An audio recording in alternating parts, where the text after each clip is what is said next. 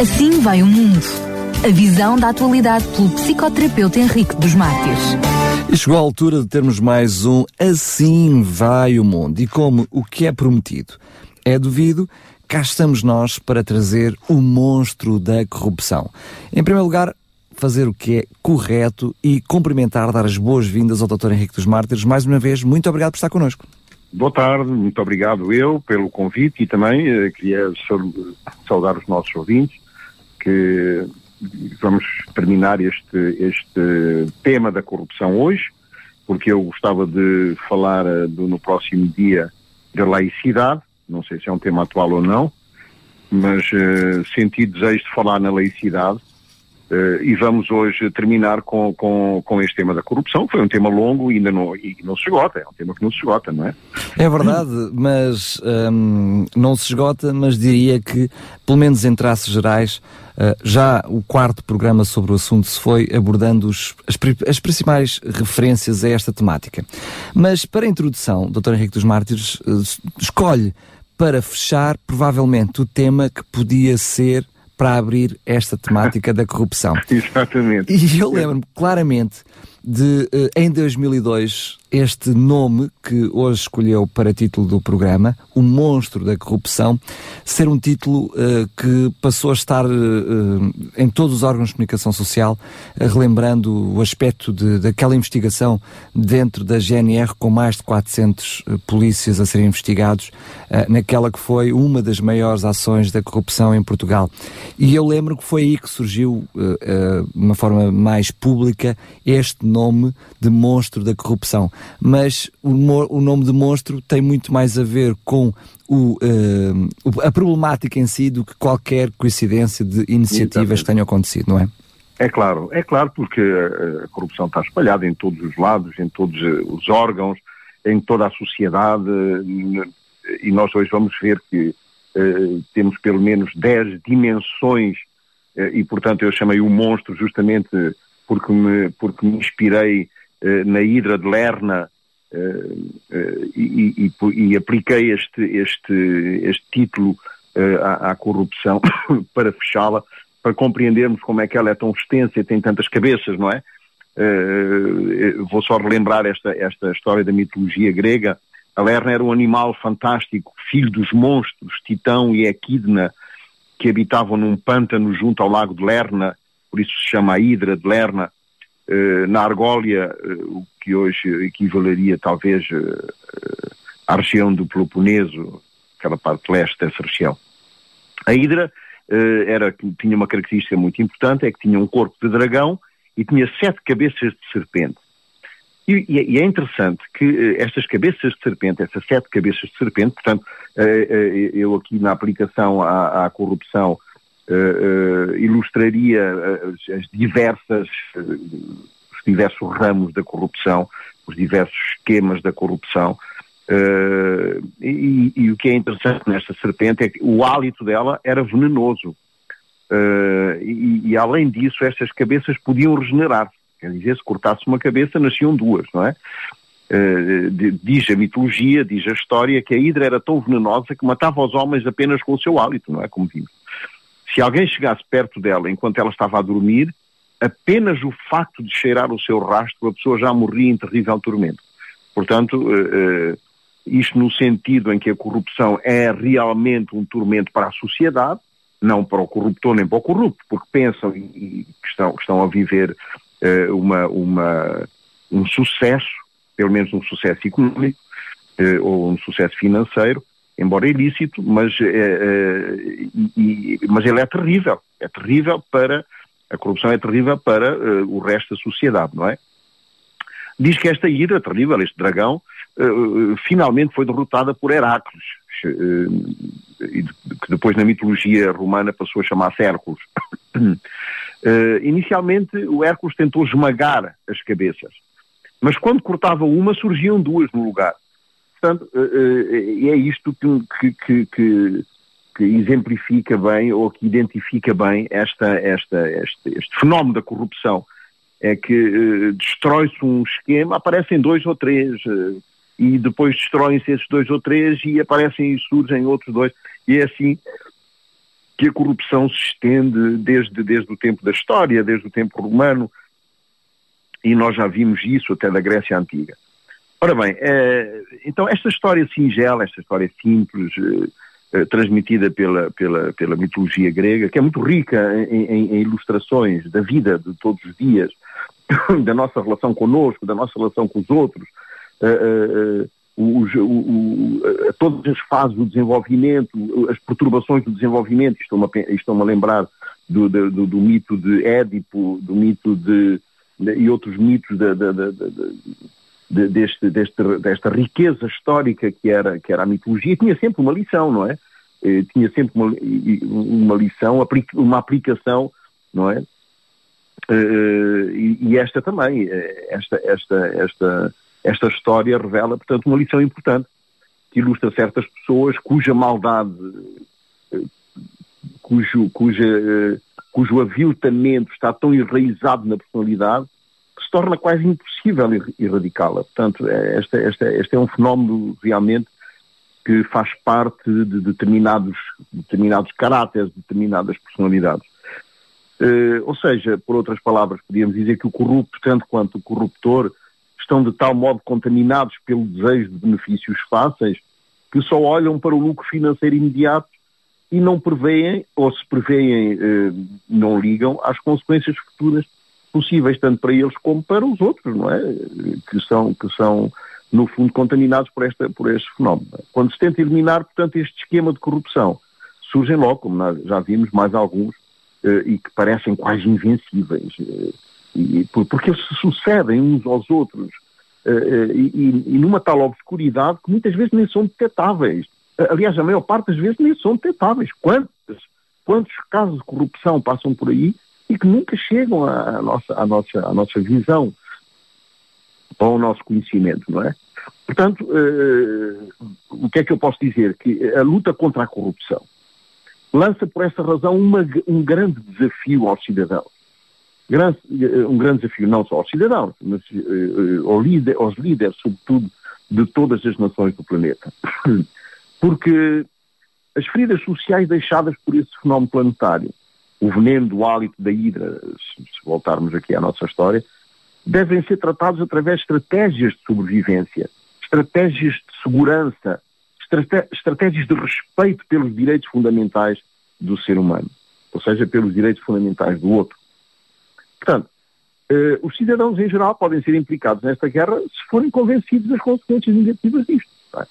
Consequências nefastas da, corrupção, tanto para os indivíduos, ou seja, tanto para eles próprios, para os cidadãos em, em geral, eh, tanto como para as comunidades e até para o próprio país.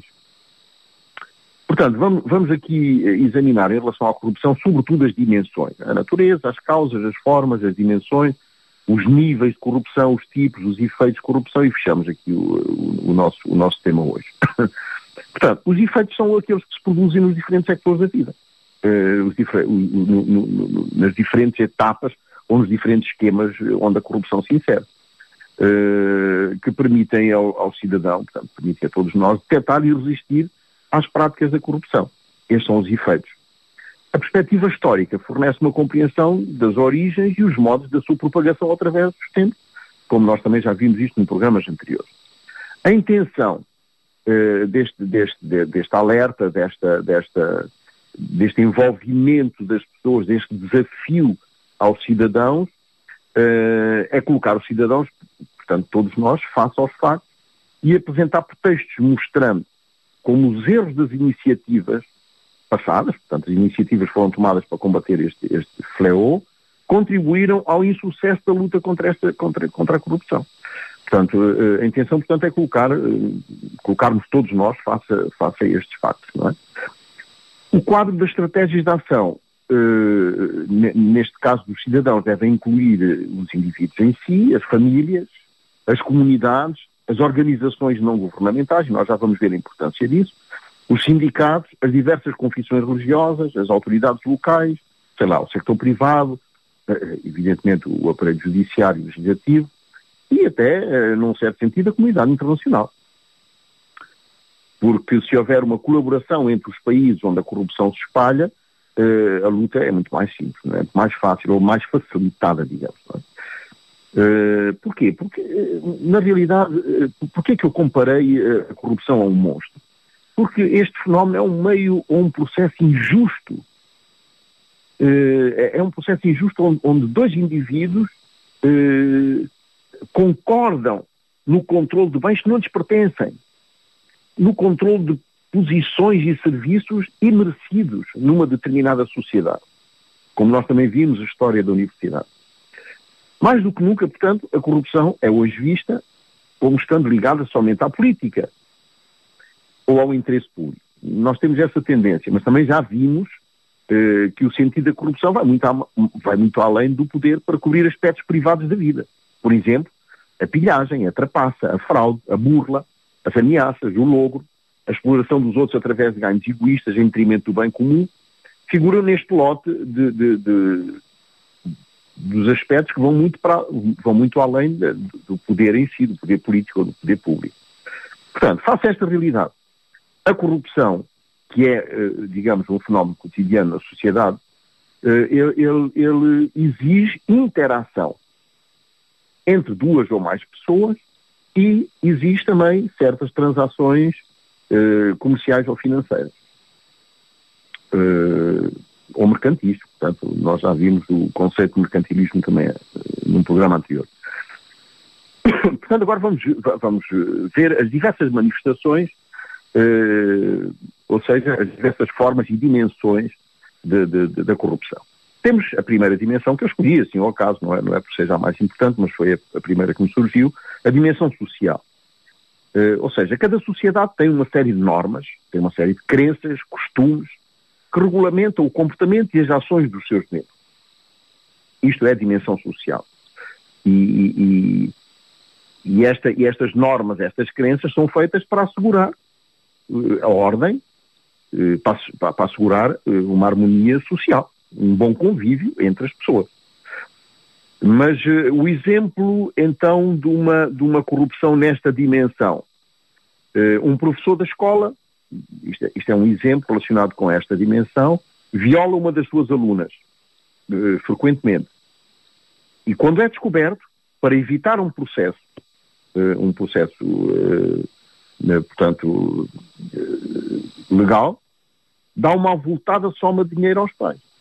Portanto, isto é muito habitual em África, é menos habitual na Europa, mas, mas também acontece. Esta é a dimensão social. A dimensão económica.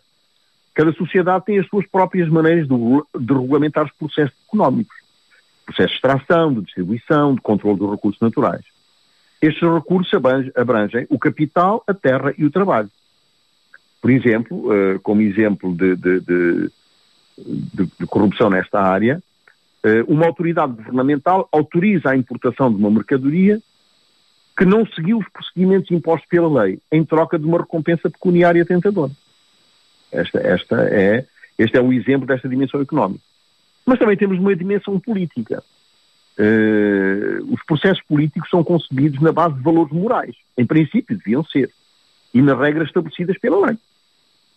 Estas regras são elaboradas para que os autores políticos se conformem e conservem o poder através de meios claros, transparentes, honestos, legítimos e, sobretudo, pacíficos.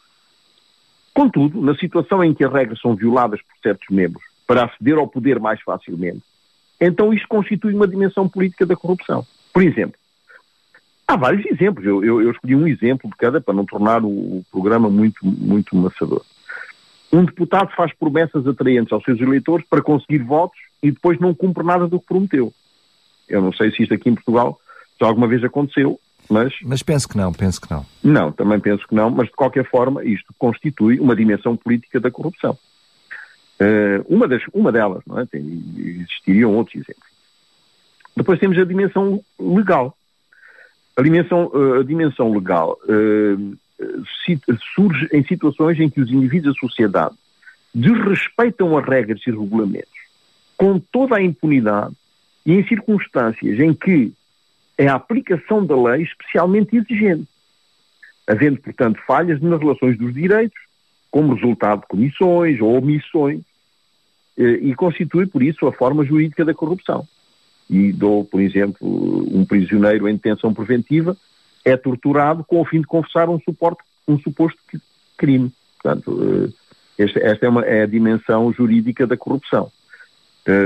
Por acaso, em Portugal, isto é pouco comum, a tortura, desde o 25 de Abril, que nunca mais ouviu falar nisto, mas existem formas de tortura camufladas, não é? Ocultas, eh, nas quais o indivíduo que está em prisão preventiva eh, acaba por muitas vezes, só para não ser torturado por tantas perguntas, por tantas, por tantas horas de interrogatórios, acaba por confessar crimes que muitas vezes nem, nem, nem cometeu. Esta é a dimensão jurídica da corrupção.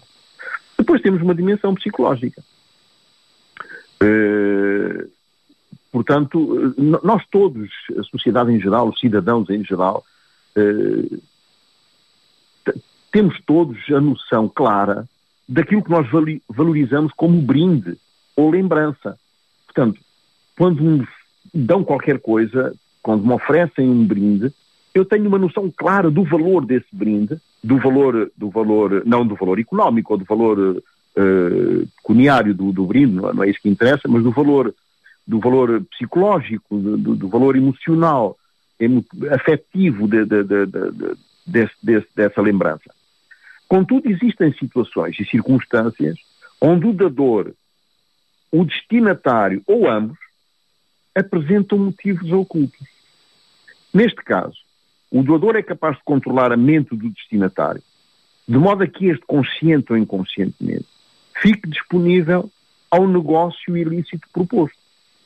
Portanto, aqui estamos a ver que há uh, uma manipulação mental, uh, e eu dou, dou, dou, aqui como exemplo uh, políticos que criam um ambiente de grande euforia durante as eleições para desviar a atenção do povo da realidade, o que poderia resultar numa enorme citação do eleitorado a fim de os levar a votar por algum candidato que de outro modo não teria o mesmo sucesso.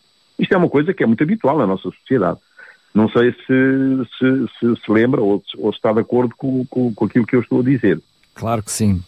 Sendo Ora que me faz pensar como é que uh, a população, com os exemplos que dá, e certamente cada um de nós, como pessoas pensantes e inteligentes que somos, uh, percebemos e revemos alguns exemplos, mas que me faz espécie como é que a população se mantém anestesiada uh, perante estas situações e muitas vezes escolhe novamente as mesmas pessoas para os mesmos cargos, enfim, como que se este monstro da corrupção parece que se alimenta a si próprio. Em vez de explodir, ele implode e mesmo assim nós não fazemos nada. Exatamente, não, porque muitas vezes também so, somos confrontados com situações de incapacidade, uh, ou de incapacidade real, uh, incapacidade de facto, não é? Ou, ou, ou, ou por uma incapacidade de desconhecimento ou não conhecemos o, o, os, os, elementos que, que, fazem parte desta, destas redes de corrupção, ou se conhecemos não sabemos bem como agir. Também tem, tem esse aspecto, não, não, sabemos bem como cidadãos podem agir, como, como nós, cidadãos comuns, eh, podem agir no sentido eh, de, de, de colmatar ou de resolver esses problemas de corrupção. a única coisa que eu percebo é que cada indivíduo, cada cidadão, tendo consciência das características das suas interações e das suas, e das suas comercializações. Uh, e, e, portanto, da, da, forma como ele, como ele uh, rege e dirige a sua vida, uh, se está ou não está a, a cometer ele mesmo corrupção. Um, não está ele mesmo a cometer um ato de corrupção, um ato ilegal. Para, para, esse efeito, às vezes a corrupção, a corrupção aparece, sobretudo a corrupção económica, aparece em, pequenas, em pequenos detalhes. Alguma coisa. Bom, hoje já começa a ser um pouco mais difícil aqui na, na, na, em Portugal e é impensável, por exemplo, em países como a Suíça, a Áustria e, e, e, sobretudo, nos países nórdicos, uh, declarações falsas a, a, a, ao erário público uh, ou, ou, às finanças de modo a, diminuir o imposto. E, e, não estou a falar só do imposto do IRS, estou a falar também do IMI e dos outros impostos. Portanto, esta, estas pequenas, estas pequenas, eh, estes pequenos truques que muitas vezes eh, o cidadão encontra para diminuir a sua carga de impostos também é um ato de corrupção. E, e, talvez a educação comece por aí, não é? Ora bem, e continuando nessas nossas dimensões, uh, falemos agora da dimensão ambiental. As normas ambientais são concebidas para assegurar que os recursos não se esgotem nem para a sociedade atual, nem para a, nem, nem para a sociedade por vir. Mas, contudo, e há sempre um mas, nas circunstâncias onde o indivíduo utiliza os recursos naturais em detrimento do bem comum, então isso constitui uma dimensão ambiental da corrupção. Por exemplo, uma fábrica em cumplicidade com a autoridade local evacua resíduos tóxicos num ribeiro sem que nenhuma ação judicial seja tomada contra ele.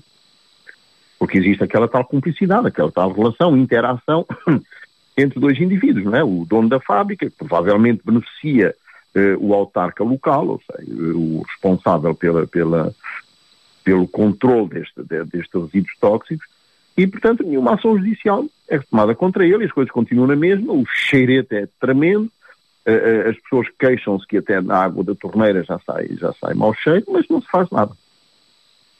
Mas também existe uma dimensão cultural. Né? Até parece impossível como é que existe uma dimensão cultural.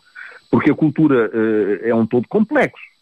Uh, e, e, e, e, não só, não é, não é só complexo, é uma, é, é, a cultura abrange todas as tradições, uh, abrange a língua, os costumes, as normas, as crenças de um povo. Portanto, ela é importante porque ela promove a solidariedade, ela promove a identidade única a um grupo de pessoas numa determinada região. Uh, a cultura é também significativa uh, porque, porque, através dela, os povos são capazes de adaptar às mudanças, são capazes de adaptar às circunstâncias e aos, e, aos, ambientes. Portanto, como, como, já estamos a ver, a cultura é dinâmica. Uh, e a cultura é afetada pelo tempo, pelos recursos, pela educação, no, que diz respeito à, à, cultura educativa, e por outros aspectos das transformações sociais que se vão seguindo e, e, através dos tempos, através da história. Contudo, e no, novamente um contudo, não é? Há sempre um mas, na medida em que certas pessoas falsificam os seus valores culturais para ganhar uma vantagem qualquer sobre os outros, ou adotam um esquema cultural particular só com o intuito do ganho financeiro ou da sua própria comodidade, constitui uma dimensão cultural da corrupção. Por exemplo, uma pessoa vinda de uma cultura diferente, de um outro país, imita os valores e práticas dessa comunidade para fins financeiros, no, no, no, na cultura em que ele está a ser inserido. E temos também uma dimensão religiosa, uma dimensão eh, que está ligada à religião porque na realidade a religião, que significa religar, eh, ligar eh, entre, entre o, o, imanente e o transcendente, eh, encontra-se espalhada por todas as sociedades. É um fenómeno, portanto, universal. Eh, tal como a cultura, a religião varia de uma sociedade à outra. Eh, mas é através dela que os membros dessa sociedade ou dessas sociedades estabelecem uma relação com este tal transcendente, com o divino, Uh, e esta, esta, esta relação muito peculiar, muito particular e, e muitas vezes profunda, uh, promove a paz e, e, proporciona um convívio são entre os cidadãos. Portanto, é uma coisa muito positiva, não é? Mas, e voltamos novamente a um mas, numa situação em que o líder de uma religião interpela mal ou dilui os ensinos e doutrinas para excitar ou provocar fortes emoções nos seus fiéis, constitui uma dimensão religiosa da corrupção. Exemplo. Certos líderes religiosos incitam os seus adeptos a venderem todas as suas propriedades e mesmo por vezes algumas religiões a sacrificar seres humanos ou crianças com o pretexto de cumprir as condições de entrada no céu. Ou, por outro lado, ensinam uma outra doutrina fundamentalista e fanática que acaba por tornar os fiéis violentos e até assassinos em nome de Deus. Esta é uma corrupção de dimensão religiosa. Também temos uma dimensão civil.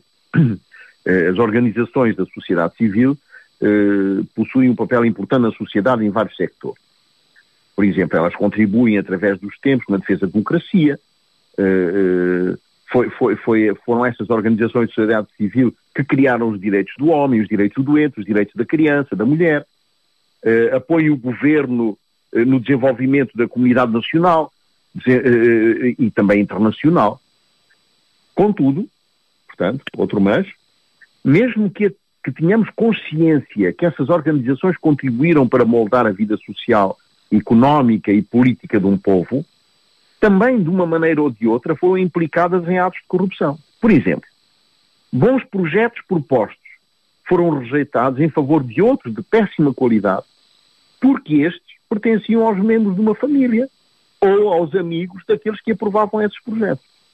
Outro exemplo, eh, se queremos mais um, eh, certas organizações civis que entregam falsos relatórios financeiros ao governo, aos parceiros do desenvolvimento e aos dadores de fundos, a fim de conseguir benefícios ilícitos. Neste caso, benefícios pecuniários. E também existe uma dimensão sexual, que é a última que nós vamos uh, exemplificar e, e, e, e também uh, terminar uh, a, nossa, a, nossa, a nossa volta pela, pela, por este monstro da corrupção. Essa dimensão sexual implica o uso ou utilização de favores sexuais com o fim de permitir ao indivíduo acesso aos serviços. Ao indivíduo que foi lesado, pode ser um homem ou uma mulher.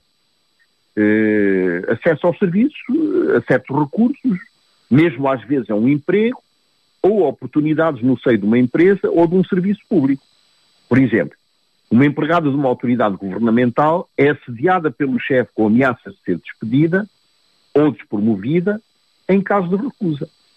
Esta é, é, é, um, é, um, é, uma, é uma atitude e é, um, é uma dimensão da corrupção muito conhecida. Existiriam eh, centenas de milhares de, de, de, exemplos, não é? Portanto, eh, para terminar, uh, gostava só de sublinhar que esta batalha contra a corrupção é complexa, não é fácil, não é simples e é sobretudo muito longa. Uh, mas ela deve, eh, ela deve ter sucesso. Em princípio, esta, esta batalha devia ter sucesso. Porquê? Porque toda a sociedade que não combata este vício da corrupção corre o risco mais cedo ou mais tarde, de perder a sua própria identidade política. Porquê? Porque a corrupção afeta todos os sectores da sociedade e resulta em mais miséria. E nós estamos, eh, estamos eh, a ser agora uh, uh, espectadores de, de, de, de, grande, de grandes dificuldades em Portugal, grandes dificuldades económicas, certas pessoas que vivem realmente num estado de precariedade e de miséria, e, sobretudo, de desespero. É por isso, por estas razões, que ela deve ser combatida por cada um de nós, a todos os níveis e a todas as frentes, começando por nós próprios.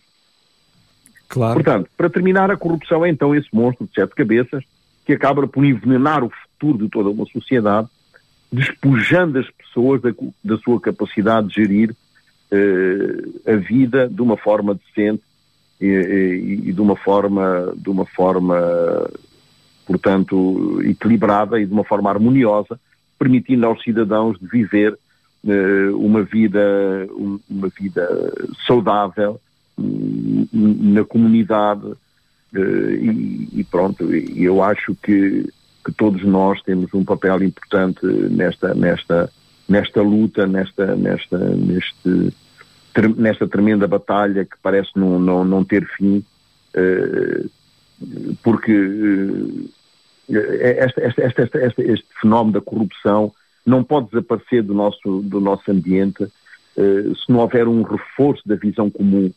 se não houver um reforço das capacidades de todas as, de todas as instituições, de todas as organizações, mecanismos de diálogo social, uh, sei lá, da aquisição da legitimidade, ou, ou, ou, por outro lado, estabelecer talvez condições mais gerais de funcionamento das instituições do Estado que garantam a liberdade, a justiça a todos na sociedade e, sobretudo, a solidariedade na, na, na governança pública.